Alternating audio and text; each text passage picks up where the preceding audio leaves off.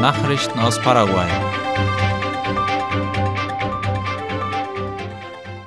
Ein Teil der Betonierarbeiten für die künftige Bio-Oceanica-Brücke ist abgeschlossen worden. Wie IP Paraguay berichtet, wurde die Betonierung des Widerlagers Nummer 1, das sich auf der paraguayischen Seite des Projekts befindet, fertiggestellt.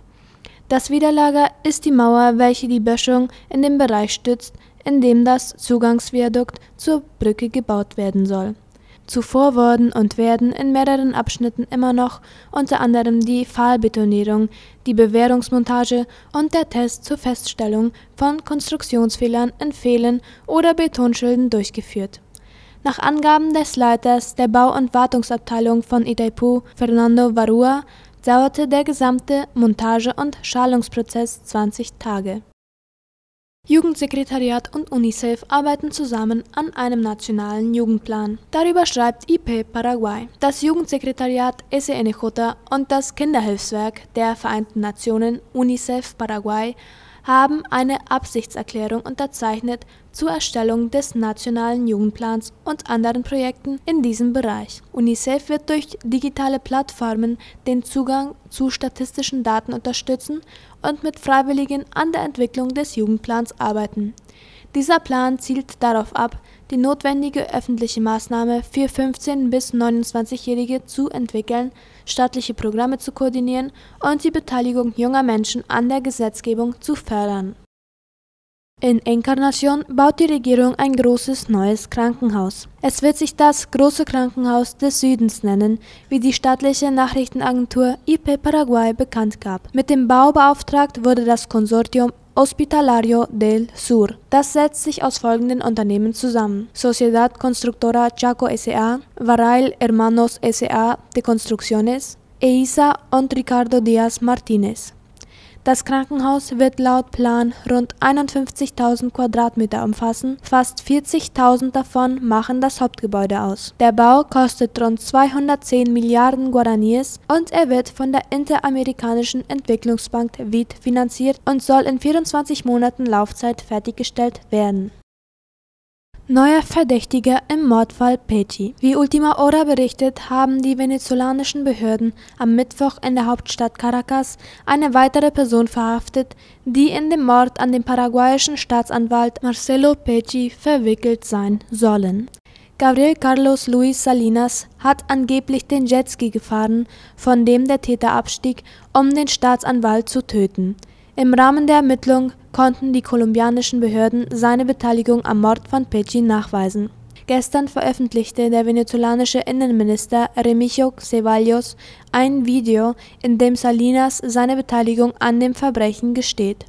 Er habe 8000 Dollar angenommen und sei nach Venezuela gereist, sagte Salinas in dem Video wie er weitererzählte, hatte er in der kolumbianischen Stadt Medellin Francisco Correa alias El Monin getroffen, der als mutmaßlicher Drahtzieher des Verbrechens gilt und von ihm den Auftrag für den Mord erhalten der venezolanische Innenminister wies darauf hin, dass Salinas in Venezuela vor Gericht gestellt wird, weil das Gesetz die Auslieferung von venezolanischen Staatsbürgern verbietet. Der paraguayische Staatsanwalt Marcelo Pecci war am 10. Mai in Kolumbien getötet worden, als er sich mit seiner Frau Claudia Aguilera in Flitterwochen auf der Insel Baru befand. Vier Personen wurden in Kolumbien bereits als Täter verurteilt, jeweils zu Haftstrafen von 23 Jahren. Vendré Scott Carillo hat die tödlichen Schüsse auf den Staatsanwalt abgegeben. Everson Arieta Zavaleta war verantwortlich für den Transport der Attentäter. Cristian Camilo Monsalve Londoño und Marisol Londoño Bedoya, Mutter und Sohn, hatten vorgegeben, ein Paar zu sein und Pecci beschattet. Der mutmaßliche Ideologe und Drahtzieher des Verbrechens, Francisco Luis Correa Galliano, wartet immer noch auf seinen Prozess. Die Anhörung wurde auf Februar vertagt. Nachrichten aus aller Welt. U-Haft für Kaili verlängert. Die U-Haft für die frühere EU-Parlamentsvizepräsidentin Eva Kaili wird um einen Monat verlängert. Da die Ermittlungen wegen Korruption im Zusammenhang mit dem WM-Gastgeberland Katar noch andauern. Das teilte die zuständige Staatsanwaltschaft in Belgien gestern laut dem ORF mit. Die Beratungen hatten den ganzen Tag gedauert. Kylie kann nun innerhalb von 24 Stunden Berufung einlegen. Sie hat bisher jegliches Fehlverhalten abgestritten. Taliban gespalten nach Univerbot für Frauen. Nach dem Hochschulverbot für Frauen in Afghanistan ist die Taliban-Regierung einem Medienbericht zufolge gespalten. Laut dem ORF sollen der Innen- und Verteidigungsminister eine Wiedereröffnung der Universitäten für Frauen diskutiert haben. Die beiden Taliban-Minister sollen nach der breiten Kritik an der Entscheidung in die Südprovinz Kandahar zu Gesprächen mit den Taliban-Führern reisen. Der Taliban-Minister für höhere Bildung, Scheich Neda Mohammed Nadim, hatte das Universitätsverbot für Frauen gestern in einem Interview im Staatsfernsehen verteidigt. Den drastischen Schritt begründete er mit Widersprüchen zur islamischen Rechterfassung der Taliban. Dazu zählten etwa, dass Studentinnen die islamischen Kleidervorschriften nicht beachteten und aus den Provinzen ohne männliche Begleitung in die Unis kämen.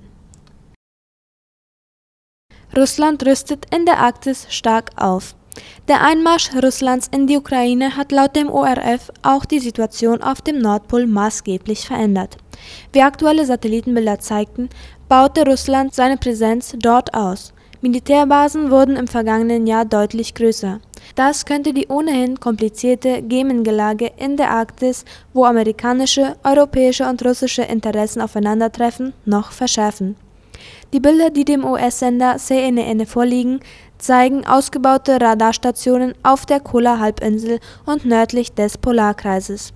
Auch Arbeiten an Radarsystemen an der Barentssee in der Nähe von Norwegen und Finnland schreiten den Bildern zufolge voran es sei zwar keine dramatische Entwicklung, heißt es von dem Sender, vielmehr zeige es die Ausweitung in einem Gebiet, das für die russische Verteidigungsstrategie von wesentlicher Bedeutung ist.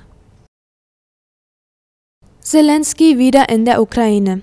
Nach seiner USA-Reise ist der ukrainische Präsident Volodymyr Zelensky wieder in seinem Amtssitz in der Hauptstadt Kiew angekommen, wie der ORF schreibt.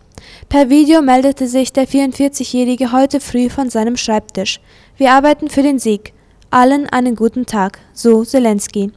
Gestern hatte er nach seiner Rückreise aus den USA einen Zwischenstopp in Polen eingelegt und seine Amtskollegin Andrzej Duda getroffen.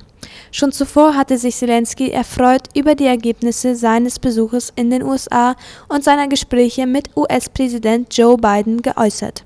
Er kehre mit dem zurück, was wirklich helfe, meinte er. Die USA wolle als Teil eines neuen Militärhilfspakets von 1,8 Milliarden US-Dollar ein Patriot-Luftabwehrsystem in die Ukraine schicken.